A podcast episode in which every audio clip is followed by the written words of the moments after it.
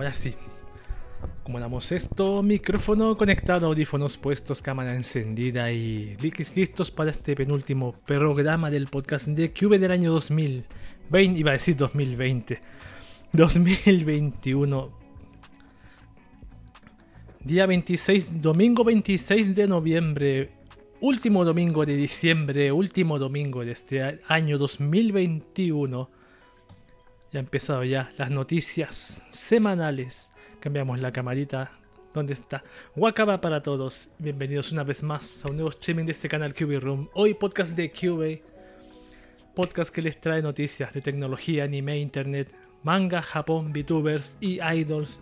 Y noticias sexosas por ahí. Por ahí incluidas, metidas por ahí, metidas como, como un calzón chino. Como un calzón chino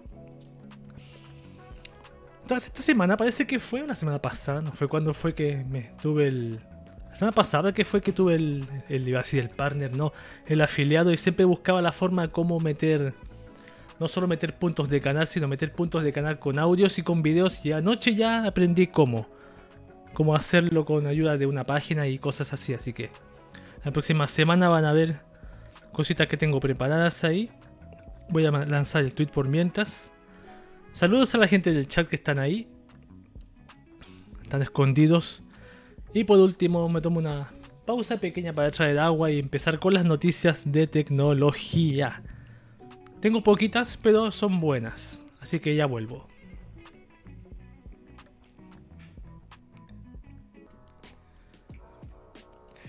Bien, estamos de vuelta acá en el podcast de QV con su primera sección noticias de tecnología. Qué calor hace, weón. Bueno, yo ahora estoy acalorándome. Estoy acalorado, acalorado y recién me di cuenta que no he desordené aquí las noticias. Me falta, a ver. Aquí está la noticia de WhatsApp. Bueno, vamos a colocar el navegador que no aparece. Navegador. Ahí está, ahí está. Mira qué belleza. Tarán ahí se ve, perfecto. Vamos con la primera noticia que dice eso. Tengo seis noticias y una interesante que leeremos más tarde.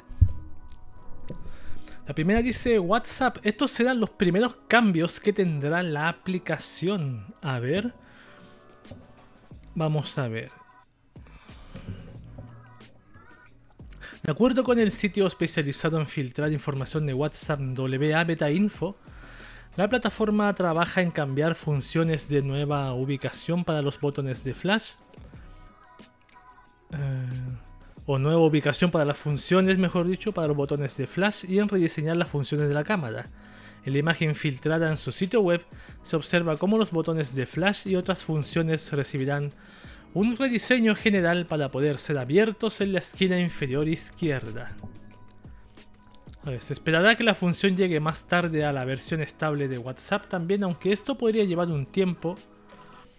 Sin embargo, aún no está claro si los usuarios de iOS también recibirán la nueva actualización. Según un informe, el cambio viene con WhatsApp Beta para Android versión 2.22.1.2 y los usuarios Beta pronto podrían ver la función en acción. ¿Cuál es la ¿Cuál es el flash? No entiendo. Vamos a ver el sitio web, a ver. Ah, no me deja entrar porque tengo un, bloqueador de anuncios. Ña, ña, ña, ña, Ándate a la mierda entonces. Cambiar ubicación de nuevas funciones para los botones de flash y en rediseñar las funciones de la cámara. Haga solamente para la cámara, nada más.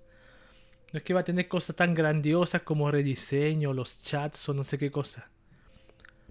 Es eso solamente. Bueno, primeros cambios, ha tenido muchos cambios muchísimos, pero primeros de 2022. Primeros en 2022 puede ser.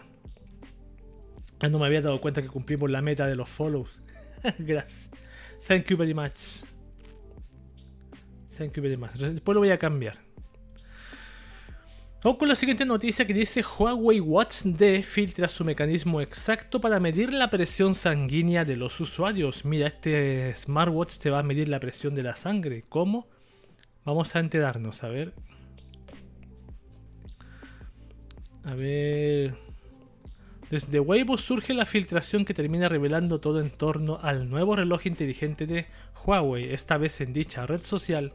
Se difundió un video subido al canal de YouTube Creator Studio donde vemos más detalles del reloj, incluyendo el mecanismo para medir la presión arterial del usuario. Ahí veamos. A diferencia de los relojes de Samsung que exigen una calibración previa complicada para poder comenzar a medir la presión arterial, los locos de Huawei han desarrollado una correa adicional, la cual se anexa a la del Watch D para poder ejercer presión sobre la muñeca y utilizar sus sensores para calcular la presión. Ah, claro. La correa complementaria a grandes rasgos se conecta a una serie de pins internos entre la correa y el cuerpo del Watch D. Al activarse la aplicación para medir la presión, este accesorio comienza a inflarse hasta el punto donde puede medir con precisión la presión sanguínea en la persona. ¡Wow! Un reloj te puede medir la presión sanguínea hoy. Bueno, ¿con qué exactitud? No lo sé. Esa es la pregunta que me hago yo. Según la marca la propia filtración, para obtener una lectura clara, la persona debería estar sentada en una posición específica con el brazo del reloj tocando el hombro opuesto, claro, y el dispositivo portátil sin tocar el pecho. Exactamente. El Huawei Watch D vendría en teoría con 32 MB de RAM y 4 GB de almacenamiento. Posee conectividad Bluetooth y su precio de lanzamiento rondaría los 470 dólares. 470 dólares. Un reloj que te va a tomar la presión sanguínea. Claro, yo me hago esa. No puedo evitar hacerme esa, esa pregunta porque generalmente los estos mismos relojes, por ejemplo, este, este, este, que tengo yo, este Smartband de Huawei que tengo, de, perdón, este Smartband de Xiaomi que tengo yo, que es el, ¿cuál es? El 3, el 4, no recuerdo. Tengo acá. me toma los latidos del corazón, pero no dice que no es, no reemplaza un, a una medición del, doctor, del, hospital, del consultorio médico. No reemplaza a un médico. Acá debería ser lo mismo, no reemplaza a un doctor, a un especialista, a un enfermero, enfermera que te tome la presión sanguínea. O sea, no creo que el doctor te diga, tómese la presión sanguínea de su reloj y traiga el resultado al consultorio, al hospital. No creo que sigan así.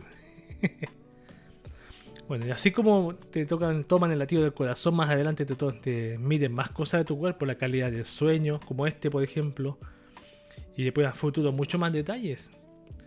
Instagram permitirá a creadores, pasando a otra noticia, Instagram permitirá a creadores elegir si sus fotos pueden o no ser compartidas por terceros y en sitios externos. La American Society of Media Photographers o ASMP eh, logran que Instagram modifique cómo comparte fotos. A ver. Desde Petapixel nos llega la revelación de que la American Society of Media Photographers y la National Press Photographers Association of, Photo, ¿cómo se dice? Photographers, Photographers, algo así han impulsado esta inquietud para que Instagram cambie su interfaz. Y la presión habría surtido efecto ya que ahora Instagram ha decidido que ahora dará a los titulares de derechos de autor de piezas de contenido publicitadas, publicadas en su red social la opción de decidir si quieren o no que su contenido sea incrustable mediante el, ya código con el ya ¡ah! ¡Qué enredo! mediante el ya conocido código embed. Ahora las cuentas de Instagram permitirán a los usuarios decidir si se habilita o no la función de inserción para sus publicaciones, lo que, en teoría, haría imposible que se puedan compartir dentro de sitios web publicaciones como, eh, una imagen como esta, por ejemplo. A ver, Alisa Calzada, consejera general adjunta de la NPPA, revela que este proyecto lleva más de un año en curso y que ahora por fin los cambios serán implementados.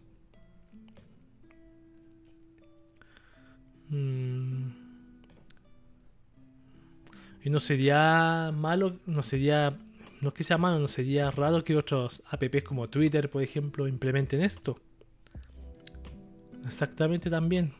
Se, se, se inspiren, entre comillas, de lo que está haciendo Instagram hoy y den esa alternativa también a la gente. Otra noticia, Samsung planearía abandonar Android para migrar a Fuchsia OS en el futuro. A ver.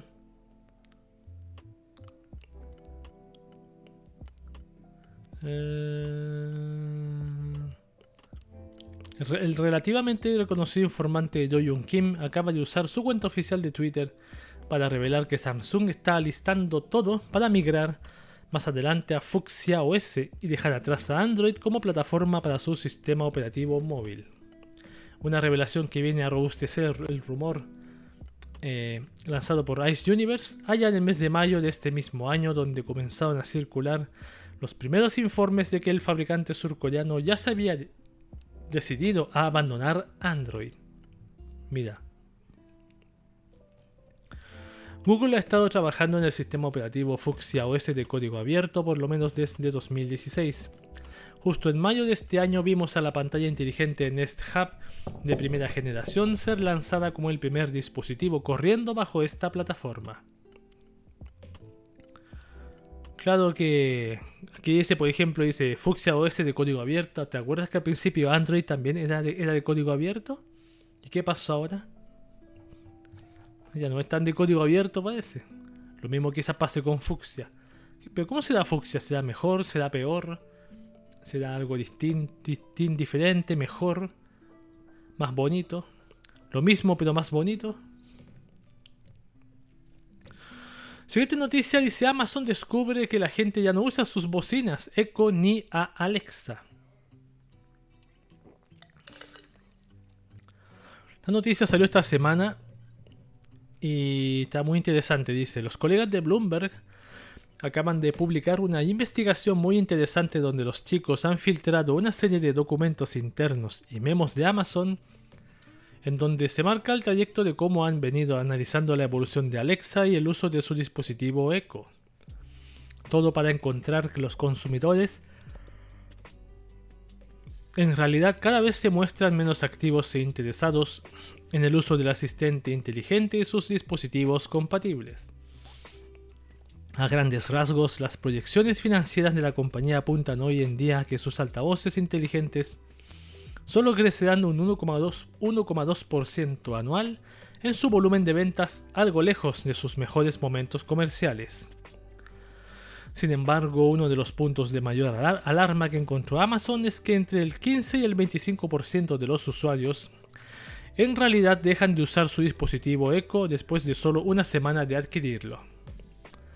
Los documentos filtrados de Amazon revelan que encontraron en los resultados de sus estudios que la mayoría de las personas solo usan sus parlantes inteligentes Echo para reproducir música, configurar un temporizador o para encender y apagar las luces en hogares inteligentes.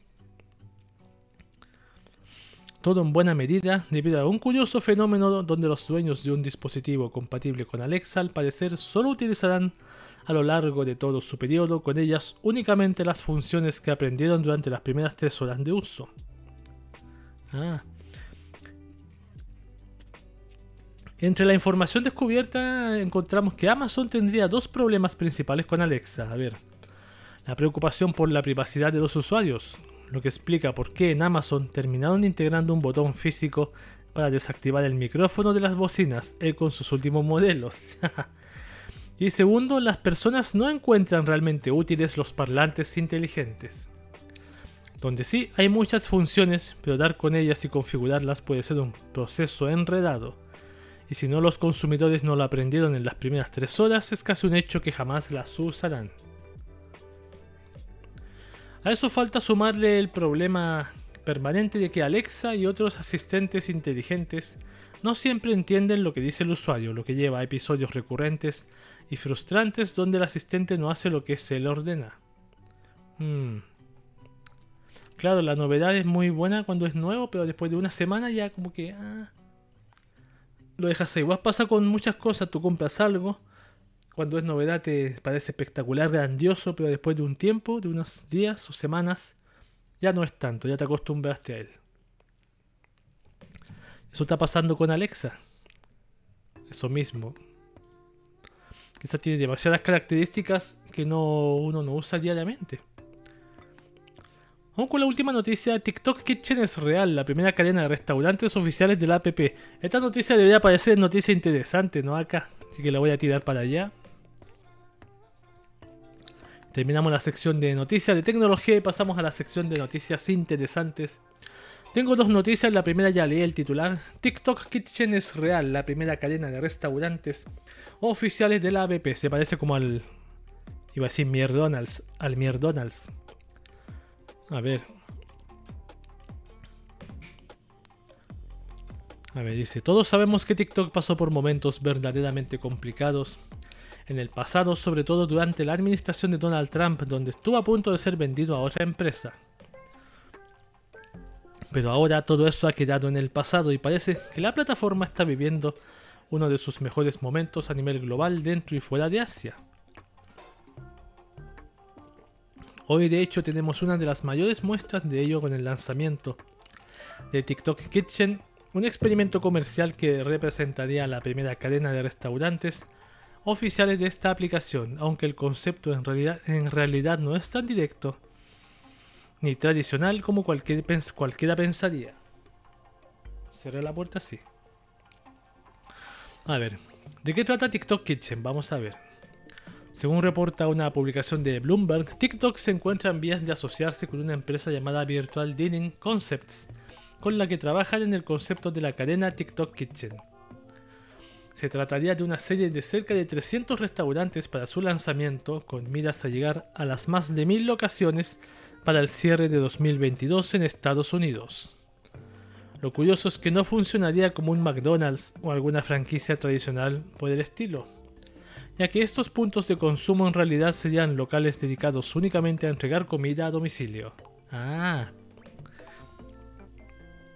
Mira, tienes una plataforma con mil millones de espectadores mensuales que están constantemente comprometidos, como muestran los números, es la primera vez que existe una marca como esta, una audiencia de cientos de millones de personas. Es lo que marca el cofundador de Virtual Dining Concepts, Robert Eyre, en declaraciones para Bloomberg que terminan confirmando la existencia actual del proyecto. Para existir TikTok Kitchen y, distribuir los pedidos utilizaría como base las instalaciones de algunas cadenas ya existentes, con sus procesos estandarizados como Bucari, Beppo y Bertucci. Estos sitios cocinarían platos en tendencia como la pasta feta al horno o creaciones hechas en freidoras de aire. Lo que sea que se ponga de moda en la plataforma, con una rotación trimestral en el contenido del menú. Incluso se habla de la posibilidad de que los propios creadores de contenido en TikTok puedan viralizar algunos platillos, mismos que serían seleccionados por la cadena de restaurantes para venderlos a domicilio. Los creadores de las recetas podrían recibir un bono o compensación por la contribución al negocio y así se crearía un modelo de negocio sustentable. Claro, ahora TikTok va a ser comida a domicilio. ¡Wow! ¡Wow! Y mira, aquí se ve un ejemplo, una especie de, de fideos en caja, no sé, un jugo con hielo, no sé. Una hamburguesa tipo McDonald's. No sé, bueno, ahí está. Que le interese en un futuro, si veo un local, podríamos ir ahí a probarlo. O podría pedir para comer en vivo comida de TikTok si este que llega a Chile. TikTok, eh, ¿cómo se dice? Kitchen. Con la siguiente noticia interesante. La última dice: Convertir excremento en criptomonedas. Este inodoro lo puede hacer y te sorprenderá cómo. Vamos a ver cómo. Porque yo me imagino cómo convertir una cosa en otra. Vamos a ver. Un edificio autosustentable en Corea del Sur trabaja con excrementos que terminan convirtiéndose en criptomonedas. La idea la llevó a cabo Choi Jae-won al frente del equipo de diseño de Science Walden, creando un inodoro con este fin. Por más escatológico que se lea, tiene su lógica. A ver, Cho es profesor de Ingeniería Urbana y Ambiental en el Instituto Nacional de Ciencia y Tecnología de Ulsan. En 2015 diseñó un inodoro ecológico que se conecta a un laboratorio utilizando excrementos para producir biogás y estiércol. Primero, si alguien está comiendo, escuchando esto o viéndome, por favor disculpen. El inodoro se llama BB, como lo explica Reuters en una entrevista que le hizo este año a Cho. Es un acrónimo de las palabras abeja y visión, BB, claro. A ver, los universitarios van al edificio a hacer sus necesidades. Gracias a una bomba de vacío, las heces van a parar a un tanque subterráneo reduciendo el uso de agua. A ver, posteriormente los microorganismos descomponen los desechos convirtiéndolos en metano. Este es utilizado como fuente de energía para el edificio con el que se alimenta una estufa de gas, una caldera de agua caliente y una celda de combustible de óxido sólido.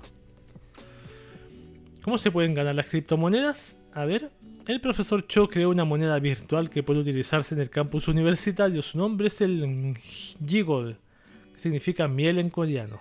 Ah, qué maravilla. Cada persona que utilice el inodoro obtiene 10 gigols diarios y con ello puedo comprar lo que quiera. O sea, cagas y compras. Maravilloso. Vas al baño a defecar y obtienes dinero. Mira qué bueno. Y puedes comprarte un cafecito de la mañana. El equipo de el inodoro, ¿ves? Ahí se ve. El equipo del profesor Cho trabajó en dos inodoros. El BB Walden 1.0 más pequeño que los inodoros habituales. Y es básicamente el que se utilizó para la primera experiencia en la UniST. Este aparato convierte las heces en un material seco e inodoro gracias a un secador y una almohadora amoladora en la parte inferior. No sé qué es una amoladora. Entre sus características básicas destaca el que el asiento se reconfigura para permitir una postura más natural para el usuario. Los ingenieros crearon posteriormente el Walden 2.0 que eliminó tanto el secador como el sistema de molienda es el actual en el edificio autosustentable. Su estructura permite succionar las heces como una aspiradora enviándolas al sistema de producción de energía. Ah, se requieren solo 0,5 litros de agua, una cantidad menor a la de los servicios comunes. Además, posee una lámpara ultravioleta que sirve para desinfectar la taza del inodoro, el asiento y la tapa. Mira qué gigante, desinfecta el hollín. Cho le, explicó a Reuters que una persona promedio le feca cerca de 500 gramos al día, lo que se puede convertir en 50 litros de gas metano. Esta cantidad generaría 0,5 kilowatts de electricidad, el equivalente para conducir un automóvil 1,2 kilómetros. Si pensamos fuera de la caja, dice el profesor Cho, las heces tienen un valor precioso, precioso para producir energía y estiércol. He puesto este valor en circulación ecológica. Sapo Perro, muchas gracias. Tú eres el primero que ha dado un beat. wow, nunca supe que tan pronto sucedería. Gracias, Sapo Perro. Gracias por apoyar este podcast. Próximo año continuamos con todo. Muchas gracias y bienvenido de vuelta acá. Gracias, gracias. Sí, tal como estaba contando más adelante, voy a. Estoy preocupándome de los puntos de canal y todo eso. Así que de a poquito vamos. Thank you, thank you, thank you. Gracias por el grande. Más adelante voy a hacer que, que se lean los. Que se lean los. ¿Cómo se llaman? Los. Los bits y todo eso. ¿Cuándo te activaron los de los subs y los bits? La semana pasada fue. La semana pasada. La semana pasada fue. El día viernes creo que fue. ¿O no? Creo que fue el viernes. Sí. Bueno, esas han sido las noticias interesantes. ¿Te, usarías un inodoro para obtener criptomonedas? Bueno, es una moneda fácil de. de. si para comprar tu cafecito en la mañana, llegas a la universidad, te vas al baño, te fecas y tomas tu móvil y te compras tu café. Mira qué, qué fácil. En vez de ir a defecar a tu casa, vas a defecar al baño de este, de este instituto. Mira qué bonito. Bien, una vez finalizadas las noticias interesantes, nos vamos con la, pausita y volvemos con las noticias de anime en un minutito.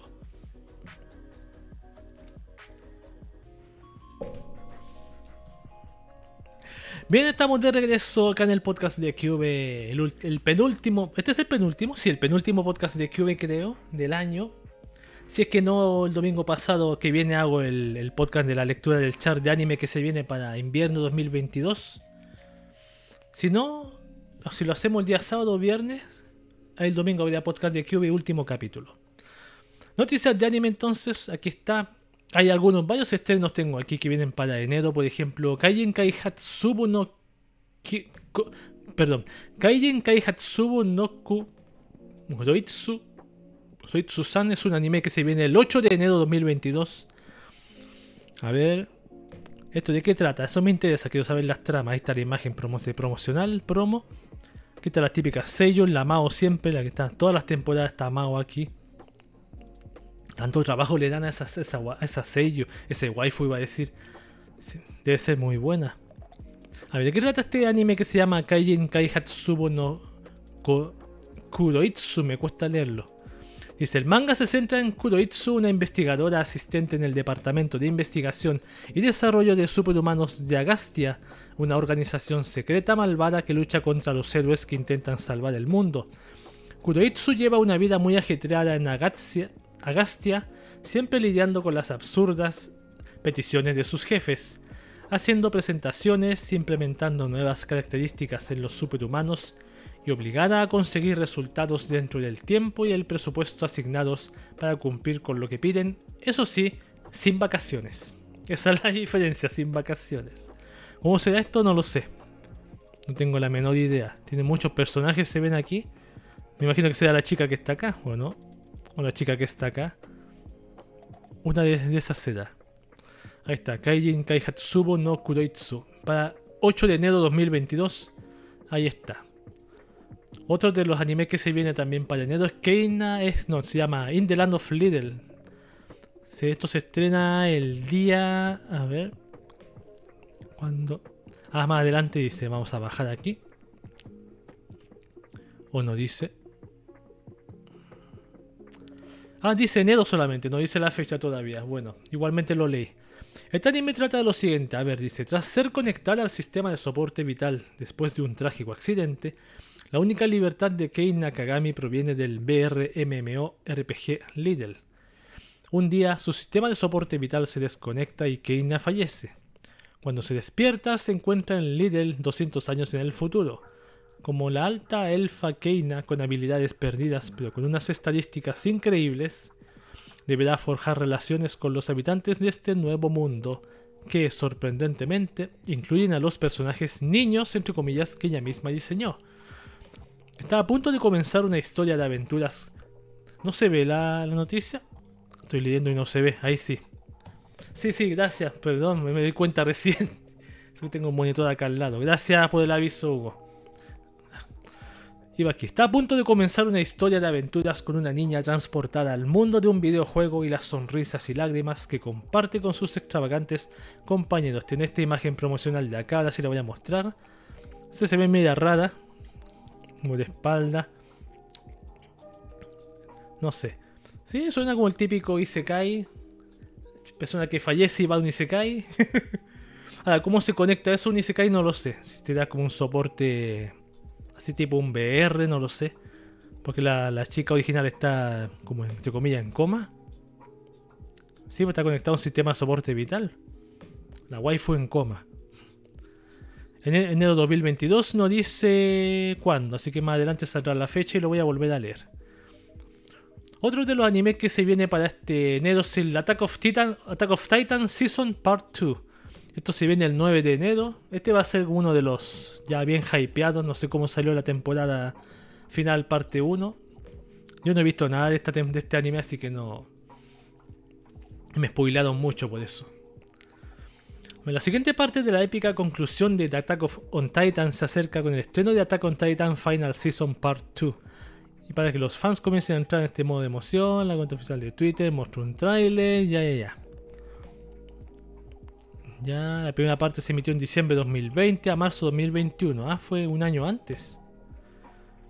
Perfecto, con estudio mapa, ahí está. Esto es para el 9 de enero, perfecto. Ahí está, los fans de los titanes. Se supone que ahí termina, o si dice o, quizás después habrá una tercera parte, no lo sé. Acá hay otro anime que se llama Salaryman's Club. Esto es para el 22 de enero. Mm, es un anime, imagino, de deportes. Dice, aquí está la imagen promocional. Y veamos de qué trata. Dice, la historia está centrada en los componentes de un equipo de badminton de cierta empresa donde trabajarán a diario pero también dedicarán su tiempo a este deporte, el protagonista será Mikoto Shiratori, quien era un niño prodigio del, badminton hasta que cierta derrota en su época de preparatoria e instituto lo hundió hasta tal punto que nunca logró superarla como para dedicarse al deporte profesionalmente. Hoy en día trabaja en el departamento de ventas de Sunlight, una empresa de bebidas y sigue jugando al badminton pero solo como aficionado, por supuesto, porque fue muy chocante la, derrota. Hmm. Eso lo hace solo de aficionado. Bueno, típicas historias de anime. Ahí está. Esto se estrena el día... ¿Cuándo? 22 de enero. Oficinistas que juegan badminton. Mira qué bueno. Trabajan de día, juegan badminton de noche. Otro anime que se viene para enero. ¿Ah, este? Ah, sí, este también. Es el Idodori Midori. Aparte que se, este se estrena el 4 de enero y aparte se mandó un concierto que aquí está. No sé si es un preview del concierto. No Limits Color, ¿eso significa? Ah, no. Un cuarto concierto en directo se llama Idodori Midori en Live 21, episodio 24, No Limits Color. El grupo se presentó en el SEP Haneda en Tokio el pasado 31 de octubre y fue el, show fue su primero con audiencia en dos años, claro, por la pandemia, por supuesto. Lo bueno de esta franquicia es que hay una, una, cara conocida que es ella, la Honoka de Love Live, la famosa Eminita. Sí, la chica de la película esa. no puedo evitar recordarla. Claro, no la encuentro parecida pero ella hace la, la, sello de la, de la que toca la batería, porque no es que ella toque la batería. A menos que haya cambiado mucho. Pero parece que la veo ahí tocando la guitarra. No, creo que sea ella. No me imagino a, a Honoka tocando la guitarra. Bueno, a lo mejor sí tendría que verlo con detalle. A menos que haya adelgazado los, los cachetes, los cachetes de la cara. Está Mao de nuevo, imperdible. Estos son como tres grupos. ¿Y esto de qué trata? Dice aquí. ¿De qué trata? A ver. La historia se desarrolla en la preparatoria Instituto Maigahara, asociado a la Universidad de Música Maigahara o la Mai Mai, como se conoce popularmente. Aquí los estudiantes estudian para triunfar en el mundo de la música, pero un rumor dice que quien haga la mejor actuación en el festival escolar recibirá una misteriosa partitura. Nadie sabe de dónde sale el rumor, pero todos quieren ganar por si acaso, al igual que el resto de estudiantes, y Dodori Midori se prepara para ganar el festival. Vamos a ver un poquito más del concierto. No pongo el audio, obviamente, porque me va a llegar el, el ban de YouTube. se ve bien, se ve genial. Voy a tratar. No sé cómo será la música de estas bandas. A lo mejor será buena, será mala. Lo buscaremos ahí en. en nia. ¿Cómo se llama? nia.si. Nia Torrents, en Nia Torrents. lo buscaremos en Nia Torrents. Lo dejaré ahí pendiente. Para el siguiente estreno que se llama Tasha Kawajiri Kodama Dayo. Se estrena 14 de enero. No, no es 14 de febrero, es 14 de enero. A ver, dice. La web oficial de la adaptación televisiva animada del manga Atasha Kawajiri Kodama Dayo Dangerous Lifehacker no Tadadeta Seikatsu de Kodama Kawajiri eh, ha revelado el equipo de la serie una primera imagen promocional y un video que de momento solo puede verse en Japón. El anime se estrenará el 14 de enero a las 1.25 como parte del programa Exit TV Food no Shinsaku Meisaku wo Pompon Mise Makuri de Fuji TV, tremendo nombre. También podrá verse dos episodios de forma anticipada el día antes, 13 de enero, vía el servicio FFOD llegando posteriormente de forma normal tras su estreno en televisión al mencionado servicio TVN y Guiao. Ahí está la imagen promo. ¿De qué trata esto? Vamos a leer. Aquí dice que Aoi Yuki pondrá la voz a la protagonista, la famosa Aoi Yuki, la voz de Madoka Mágica. La voz de la arañita. La voz de Isekai de la arañita. La voz de. Uh, ¿cuántos personajes? Del trapito de. Eh, ¿Cómo se llama este anime?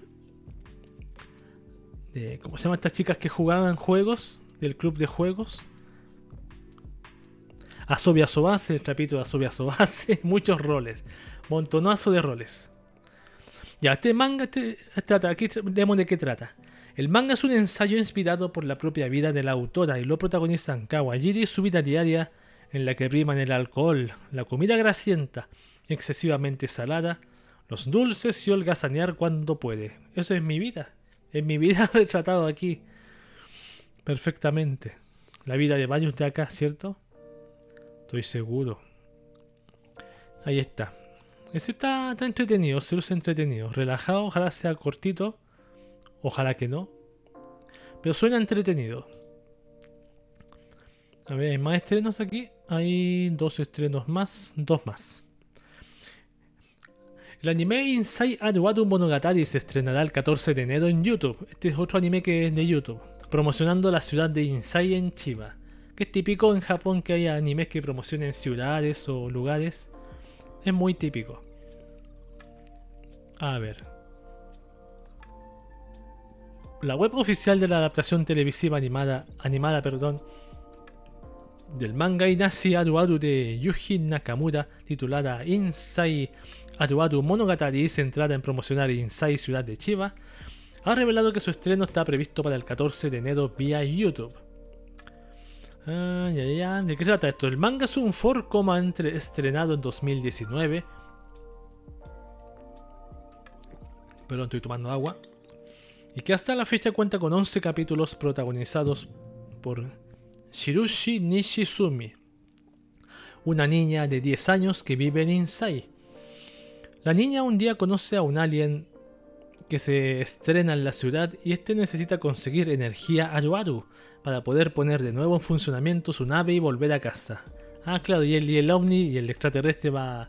Justo cayó en la ciudad y, va, y la van a, lo van a invitar a recorrer la ciudad, sus zonas turísticas, y de eso trata la promoción de la ciudad de Insai, en Chiba. ¿Cuál es el extraterrestre aquí? No sé, quizás sea ella, quizás sea ella. No tengo idea.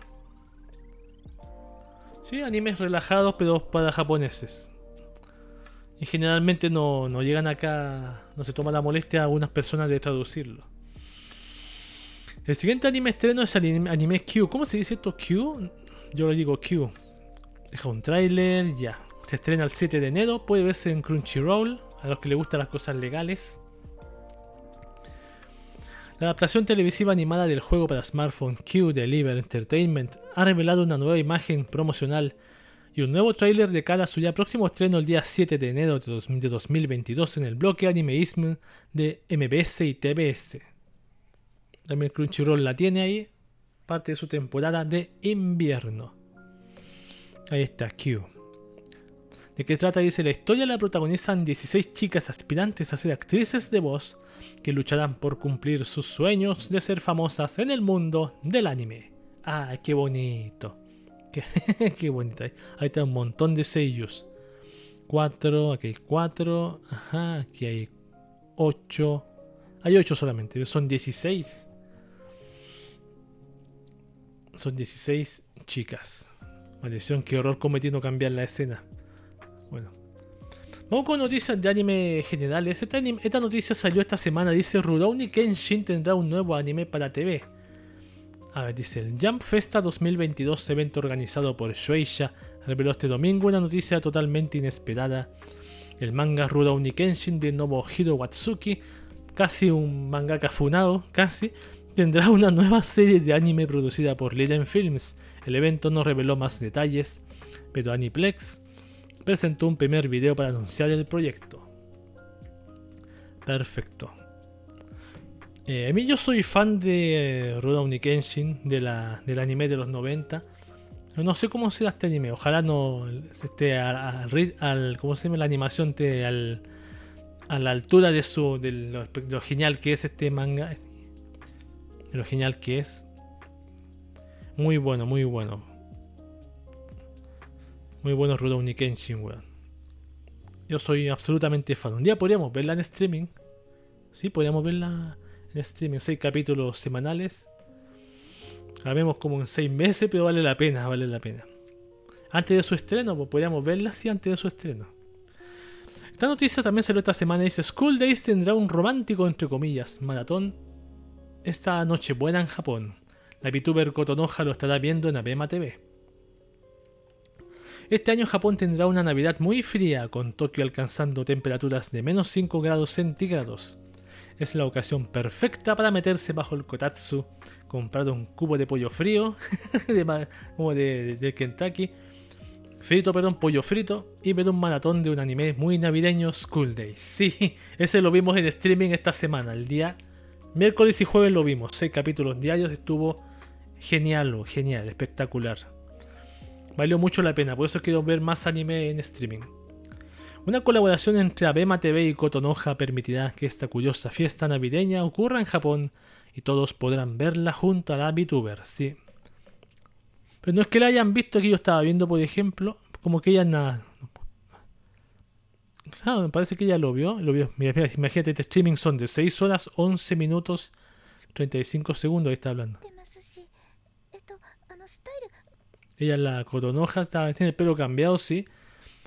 La Seiyu de, de. Supone que es la Seiyu la que habla ahí, pues, me imagino. Este será el sexto año consecutivo en que Abema TV haga un maratón de School Days y probablemente será el último. ¿Por qué no sé? ¿Por qué será el último? Horrible. Aunque es una verdadera pena que desaparezca esta tradición navideña, siempre nos quedarán los recuerdos. Si quieres ver la serie junto a Cotonoja, ella empezará su stream a las 6.40 pm hora de Japón del 24 de diciembre.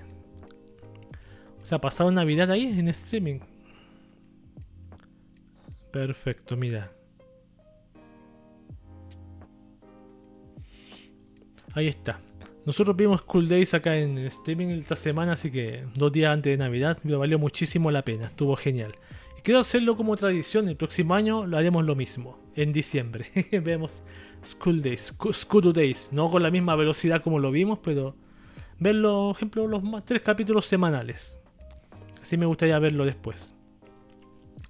Comic Can't Communicate seguirá siendo amigos en abril de 2022. Esta noticia también salió esta semana y, y hubo gente que se alegró mucho. Netflix contará con la segunda parte de la serie.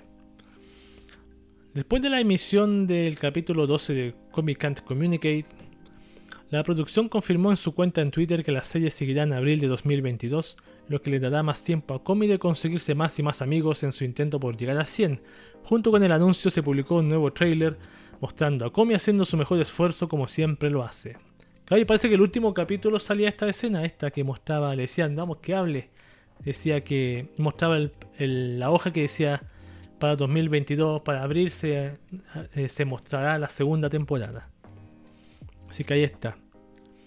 Antes del estreno del capítulo, Net- Netflix ya había confirmado la emisión de la segunda parte de Comic Can't Communicate, aunque no le había puesto una fecha ni confirmado si los capítulos saldrían semanalmente como con la primera mitad.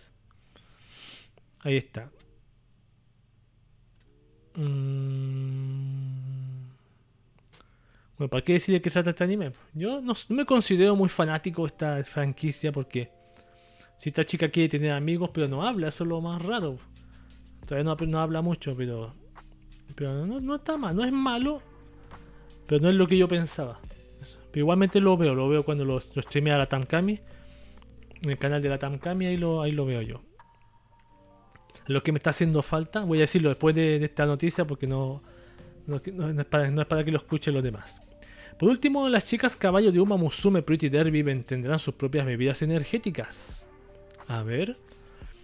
El próximo febrero hará un año que Uma Musume Pretty Derby lanzaba su juego para teléfonos móviles celulares, el cual pone a los fans a entrenar a un grupo de chicas caballo tanto para sus carreras como para sus actuaciones.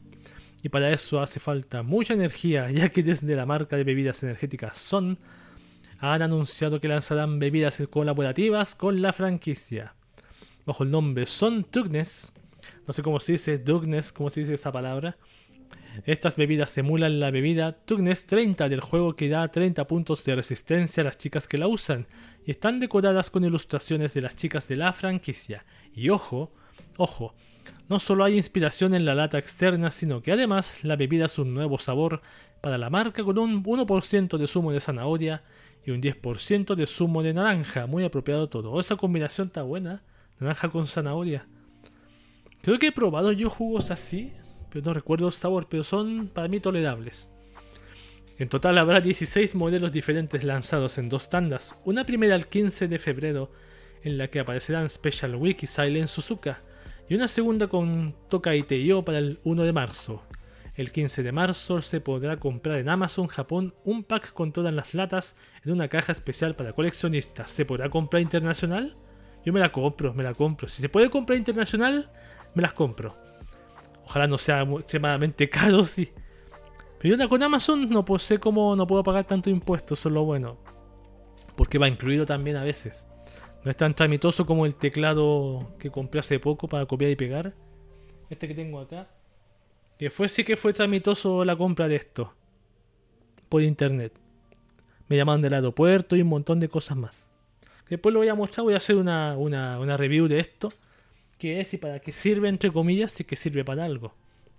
Ahí está, mira, son 16 latas, cada una con su caballa. Ahí está la chica, la, la Golden, ¿cómo se llama? Golden... La que da las patadas cuando gana, llega en primer lugar. Golden Ship, no me acuerdo, Golden Week. Ahí está. Si, si pueden comprar en internacional, yo me las compro.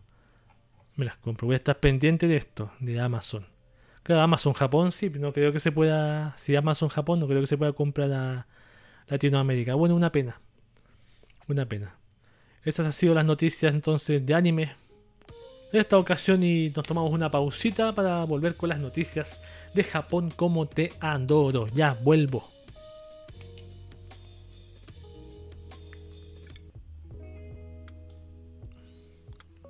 Estamos de vuelta acá en el podcast de Cube, podcast noticiero Taku de los domingos. Ahí, ahí, ahí, ahí, ahí, ahí. Con la sección noticias de Japón como te adoro. Tenemos, no tenemos tantas noticias como antes, pero hay pocas, pero lo bueno, todos sabemos que es por las festividades. Pero aquí están, así que vamos a leerlas. La primera de todas, la más trágica de todas, entre comillas. Bueno, es trágica, sí. Dice, Japón, un sujeto se rompió la cadera mientras huía tras manosear a una joven. Uh, karma, karma, que es karma quizás. El pasado 15 de diciembre por la mañana, un empleado de la estación Minami Senju de la línea Hibiya del metro de Tokio, en el barrio de Arakawa, Japón, informó de que un hombre estaba huyendo en calidad de agresor a través de las vías. Se cree que el hombre saltó hacia las vías a la línea de mercancías JR que se ubica unos 10 metros por debajo de las vías por las que huía y fue trasladado al hospital con heridas graves, incluida una fractura de cadera. El video incrustado muestra con lujo de detalles una representación de lo que sucedió. Yo tuve la fortuna de verlo, pero ya no está disponible lamentablemente porque es gráfico. Un medio de noticias habló con la persona que tomó la fotografía del hombre tendido en las vías cerca de la estación de Minami Senju alrededor de las 8.20 horas del día 15. Vi a un hombre tendido en la vía, boca abajo, con las piernas dobladas. Pensé, ¿qué? ¿Acaso alguien se quedó dormido allí? Todo comenzó unos minutos, cinco minutos antes de que se grabara el video en cuestión, cuando un empleado de la estación de Minami Senju de la línea Hibiya del metro de Tokio, en el barrio de Arakawa, Tokio, informó de que un hombre estaba huyendo en calidad de agresor en la mañana del día 15 de diciembre.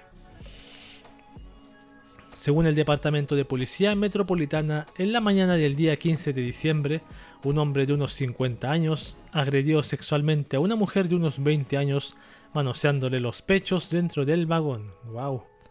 Cuando los dos se bajaron en la estación de Minami Senju, el hombre saltó del andén a las vías de la línea Hibiya y huyó. Se cree que entonces saltó de la línea Hibiya a las vías de la línea de mercancía JR, que discurren unos 10 metros por debajo de las primeras, pero su cuerpo no aguantó la caída. El hombre fue trasladado al hospital con heridas graves, incluida una cadera, cadera rota. El hombre declaró que efectivamente había agredido sexualmente a la mujer y el Departamento de Policía Metropolitana tiene previsto investigarlo bajo la sospecha de que ha violado la ordenanza contra las molestias en más ocasiones. Es típico eso. Pero tal como les digo, el video no está disponible porque mostraba que el tipo iba huyendo. Estaba aquí el suelo, aquí estaba la vía. Corría, lo, agar, lo iban a agarrar, se, colgó y se soltó y cayó volteando. Y cayó, como dice aquí, boca abajo. Por eso lo quitó YouTube porque era explícito. Pero afortunadamente lo vi. Vamos con la siguiente noticia. Japón arrestan a un hombre por intentar robarse una máquina de gacha. Esa que pasamos de la, noticia Japosai de la semana, pero terminó mal. terminó mal. Ya. El pasado 21 de diciembre, por la mañana en Japón se detuvo a un, a un, desempleado de 26 años por robar una máquina gachapon, que es una máquina en la cual tú introduces una moneda y giras una perilla para recibir una cápsula al azar con un premio dentro, como un gacha de la vida real. Tipo Genshin Impact, así con mercancía en un establecimiento comercial de Tomakomai, Hokkaido. El hombre de 26 años sin domicilio fijo y actualmente sin empleo ha sido detenido como sospechoso de robo. Se sospecha que un hombre robó la máquina gachapón de un área de descanso en el primer piso de un complejo comercial en Tomakomai alrededor de las 10.35 horas del 21 de diciembre. La máquina que robó tenía cerca de un metro de altura y contenía 141 Super Bowls y 1800 yenes de recaudación del día, unos 16 dólares estadounidenses. Según la policía, el hombre llevaba una venda en los ojos y huyó con la máquina al hombro. ¿Cómo es eso? Salió de las instalaciones y se dirigió al pasaje de conexión con la estación JR Tomakomai. Cuando el dependiente vio la máquina gachapón en el suelo del pasillo, el hombre salió corriendo y cuando el dependiente lo interceptó respondió, no, no la he robado. El comerciante denunció el incidente a la policía que patrulló la zona y encontró a un hombre de aspecto similar al denunciado por el comerciante, que fue interrogado voluntariamente y detenido el día 28, 21 por la noche, perdón. 28, 28. El hombre negó parcialmente las acusaciones diciendo que efectivamente tomó el objeto en cuestión, pero que no tenía intención de robarlo. Bueno, si tomas algo que no es tuyo y te lo llevas, estás robándolo. Creo que ella lleva a otra parte, no sé, a la sombrita, no sé. Ponerlo al sol, no sé, no sé qué querías hacer. A lo mejor quería intervenirlo para sacar algunos premios y después dejarlo donde estaba, quizás. Siendo abogado del diablo, quizás pueda ser posible. Ahí está. Los gachapon. Va a tener que hacer la técnica de Latinoamérica, amarrarlos con cadenas o un poste para que no se los lleven ahora. Bueno, afortunadamente esta noticia no es algo de, de cada día. No es pan de cada día. Japón enfrenta un significativo aumento de casos de sífilis, una enfermedad sexual. ¡Wow! Maldición. El Instituto Nacional de Enfermedades Infecciosas, o NIAID, en Japón anunció el pasado 14 de diciembre que el número de casos notificados de sífilis que se transmite a través de las relaciones sexuales ha alcanzado los 7.134 casos este año. El número de personas desde enero hasta el 5 de diciembre es la mayor cifra registrada desde que se comenzó el seguimiento de los casos de la enfermedad. Se produjo un aumento del número de casos en todo el país con cifras especialmente elevadas en Tokio, Osaka, siempre ¿por qué siempre las mismas ciudades, siempre Tokio, Osaka? ¿Por qué será eso? ¿Son muy turísticos? No sé. El número de casos notificados ha aumentado gradualmente desde 2010 o son muy populosas, no sé también. Número de casos notificados ha aumentado gradualmente desde 2010, siendo la cifra más alta hasta ahora desde los 7.007 casos reportados en el año 2006. Tras un ligero descenso, los años 2019 y 2020 la cifra volvió a aumentar significativamente. Eh por prefecturas como la de Tokio fue la más numerosa con 2.226 casos, seguida de la de Osaka con 761 y la de Aichi con 379. El número de personas por población era mayor en Kochi, Okayama y Miyazaki. Mm, ya. A ver, la sífilis está causada por la bacteria treponema de la sífilis que provoca bultos y una erupción roja en el cuerpo. Si se trata a tiempo con fármacos antibacterianos puede curarse, pero si no se trata puede provocar complicaciones cardíacas y de otro tipo. ¡Wow! Yo pensaba que esto era un tema sexual solamente, pero es más grave de lo que creía, creo, por lo que estoy leyendo acá. Lo bueno es que tiene tratamiento, así que eso es lo bueno, pero claro, es vergonzoso decir, ¿sabes que me dio sífilis? Es vergonzoso. La semana pasada yo leí dos noticias con respecto al autor del manga Oshite Galko-chan, que se había extraviado y que lo habían encontrado. Pero ahora salió una nueva noticia esta semana que dice el autor de Oshite Galko-chan es arrestado por posesión de pornografía infantil. Eh, el portal Kyoto News reportó que el departamento de policía de la prefectura de Aichi arrestó al autor Kenya Suzuki de 40 años y creador de la franquicia de Oshiete Galko-chan o Please Tell Me Galko-chan bajo sospecha de posesión de pornografía infantil importada de Alemania como violación de la ley de aduanas de Japón. El portal señaló que el autor residente de la ciudad de Funabashi en la prefectura de Chiba Tenía presuntamente seis colecciones de fotografías que recibió por correo internacional en dos ocasiones en septiembre y octubre de 2020. ¡Wow! De acuerdo con las autoridades, Suzuki admitió los cargos al ser, al ser detenido y declaró, Quería desesperadamente adquirir fotos de desnudos de niños extranjeros que no se pueden adquirir en Japón. El informe añade que la policía ha confiscado en la residencia de Suzuki un total de 46 libros y publicaciones que supuestamente contienen pornografía infantil. Lo bueno es que aquí dice supuestamente, aquí dice bajo sospecha, pero aquí el titular dice por que fue declarado por posesión. La autora del manga Batan, quien la estuvo buscando como por todo cielo, mar y tierra en Twitter, reveló la semana pasada en Twitter que Suzuki había sido denunciado como desaparecido durante una semana a la policía, pero Batan publicó más tarde una actualización en la que revelaba que Suzuki había sido localizado. Por su parte, Kadokawa no ha emitido ningún comunicado al respecto de la serialización de su manga. Y hay una actualización con respecto a eso, no, no tengo la noticia acá, que dice que parece que ya el manga ya no va no va a ser serializado más, el de Galco-chan. Es una, es una actualización que leí hoy. A ver si la puedo buscar aquí. Aquí está. Dice, el manga Oshete Galco-chan es suspendido tras el arresto de su autor. A través del sitio web del servicio Comic Walker de Kadokawa, se anunció hace algunas horas que la publicación de la serie de manga de comedia Oshete Galco-chan ha sido suspendida después de la gran polémica sobre el arresto de su autor Kenya Suzuki. Mm. Así, terminó esta, esta consecución de noticias. Terminó mal, por supuesto. Bueno, claro, lo malo que dice, que eso que me, causa extrañeza, dice supuesta posesión o. o no, no, lo dice que él tenía eso en su casa, dice supuesta. No sé por qué no, no dicen si tiene o no tiene. A lo mejor tenía niños desnudos, pero. No sé, no, no, no hacían cosas explícitas con adultos, no sé. Porque yo, por lo que yo sé, esa es la pornografía infantil. Ya. Bueno, qué pena que haya terminado así este asunto. La alianza, porque a mí el manga de Oshite Galko-chan me gusta bastante. El, anime, sobre todo el anime que vi de Galko-chan, estaba bastante bueno.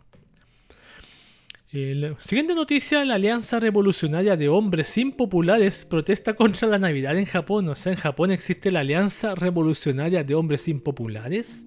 Wow. A ver. Voy a ponerle el video acá en loop.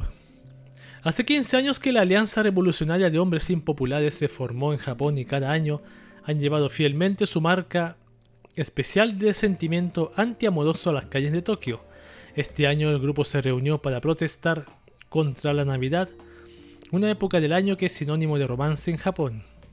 En tierras niponas, la Nochebuena se considera tradicionalmente como una noche de cita, en la que las parejas enamoradas salen a cenar o se quedan en casa para ser románticas. Y los solteros se apresuran a encontrar una cita para no estar solos en la noche más romántica del año. Wow, no tenía idea.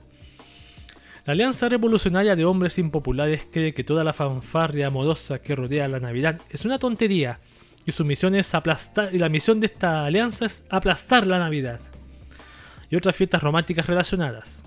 Me imagino que también protestarán el 14 de febrero, me imagino.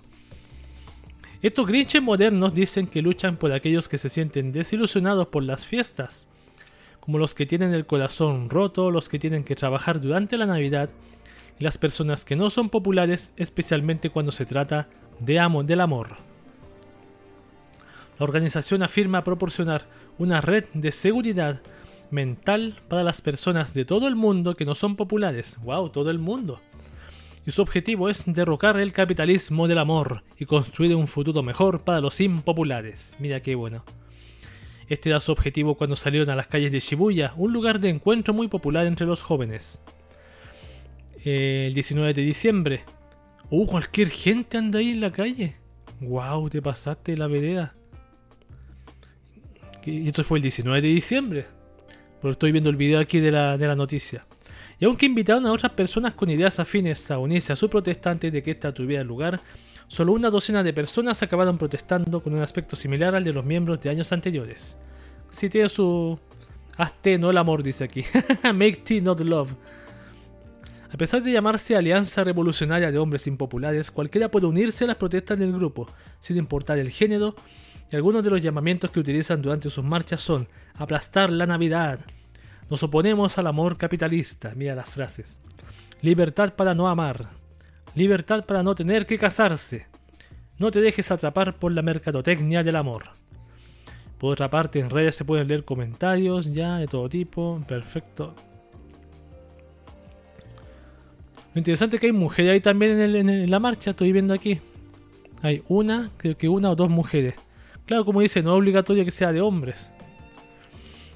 Que hayan solo hombres que Pero si tienes que ser impopular. Si te consideras impopular, bienvenido a la marcha. ¿Por qué no me invitaron? ¿Por qué no me invitaron? Aquí dice, me llama la atención que dice de todo el mundo. O sea, tendrán página internacional. Escuchemos un poco, a ver. Aplastar la Navidad. que muera Santa Claus. no al 14 de febrero. Me hay un cabeza de, animal. Ahí está la policía, obviamente, siguiéndolo. Por, la, por el orden y todo eso. Sí, está correctísimo. Y un tipo con la cara tapada, con un trapo. Wow. ¿Tiene traducción? Hablo en japonés. Bueno, aplastar la Navidad. Ojalá que les vaya bien. Yo me. Ahora, hoy, soy parte de la Alianza Revolucionaria de Hombres Impopulares de Japón. Aplastemos la Navidad. Vamos con la siguiente noticia que dice: Uma Musume Pretty Derby casi consigue mil millones de dólares en ganancias anuales. O sea, ya van dos noticias esta semana de Uma Musume. Pero voy a averiguar eso de, las bebidas de Uma Musume, si, puedo si se podría comprar, que cosa que no creo, pero no pierdo nada. Qué genial debe ser tener un, amigo en Japón que te compre estas cosas y te las envíe a, tu país. Yo conozco una persona que hace eso. Tiene un amigo que vive en Japón y le envía cositas. Ya. El portal de seguimiento Sensor Tower informó que el 2021 presentó un año récord para la industria de los videojuegos para smartphones, con 8 títulos habiendo superado los mil millones de dólares estadounidenses en ganancias. De hecho, el reporte señala que podrían haber sido 9 títulos, dado que Uma Musume Pretty Derby consiguió una impresionante cifra superior a los 965 millones de dólares estadounidenses. Consideremos primero que este juego ni siquiera ha llegado a cumplir un año lanzado al mundo. Creo que lleva como 10 meses, 10 meses lanzado al mundo. A ver, ¿por qué tan sorprendente si no alcanzó a entrar en la lista? Resulta que el videojuego para smartphones de Uma Musume fue lanzado a finales de febrero claro de este año, y solo está disponible en Japón. Sensor Tower no registra las ganancias obtenidas de aplicaciones third party. O sea, ¿solo en Japón ha obtenido esa cifra? Guau. 24 mm, de febrero fue lanzado, perfecto. Ahí está, esa es la noticia. Bien para las Uma Musume. Ya. Terminamos con las noticias de... No, me, me equivoqué. Ahí sí. Terminamos con las noticias de Japón como está todo. Sí, sí fueron poquitas, pero no malas. Y pasamos a la sección de las noticias que nos ponen Hornis. Ahí está, la visito. Vamos con la primera noticia que nos pone Hornis porque tenemos 5. Horny navideñas. Las chicas de High School, High, perdón, High School de XD visten más sensuales. Atuendos navideños para un evento. Aplastar la Navidad. No, no. En este caso no. En el sitio oficial para el videojuego para smartphones de la franquicia de High School de XD se anunció el inicio de un evento especial titulado Harry I'm a. Harry I'm a Sexy Santa, que mi gata me está hablando. Bájate de ahí. Ven. Venga. Queda atención. Harry I'm a Sexy Santa, que se encuentra disponible dentro de la aplicación desde el 18 de diciembre. El videojuego solo está disponible en mercado japonés y allá. El evento es descrito como sigue, aquí se ve parte del evento. Ya casi es Navidad, me meto en la cama esperando las fiestas y los regalos. Entonces oí un susurro en el balcón. Cuando abrí la ventana me encontré a las chicas con sus atuendos de Santa Claus. ¡Sorpresa! No podía esperar a llegar aquí. ¿Te sorprende? Mmm, lo siento, pero no te dejaré dormir esta noche. Mi somnolencia se pierde por completo de un disfraz de Santa Claus muy revelador. Qué gran sorpresa recibir estas bellezas como regalo. No voy a dormir, la Navidad de este año acaba de empezar. Esa frase que son, son Simpson, te pasaste. Mira, ahí están las, las imágenes, son como cartas. Se ven como cartas, pero están geniales. También tienen su versión normal y su versión rota. ¡Wow! Te pasaste. Te pasaste todo tipo de posturas, tamaños. Ah. Bueno, ahí están. Yo no he visto esta franquicia, quizá un día, no sé si verla en streaming, pues, considerando como es de Echi. Echi, Echi, Echi. Ahí está, las chicas de High School de, X, High School de XD, navideñas.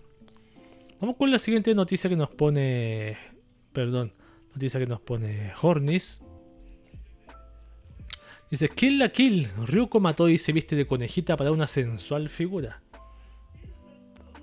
La compañía fabricante Fring, a través de la distribuidora Good Smile Company, anunció el lanzamiento de una figura escala 1-4 basada en el personaje Ryuko Matoi Bunny Version Second de la franquicia multimedia de Kill la Kill para el mes de junio de 2022 en Japón. Ahí está un preview.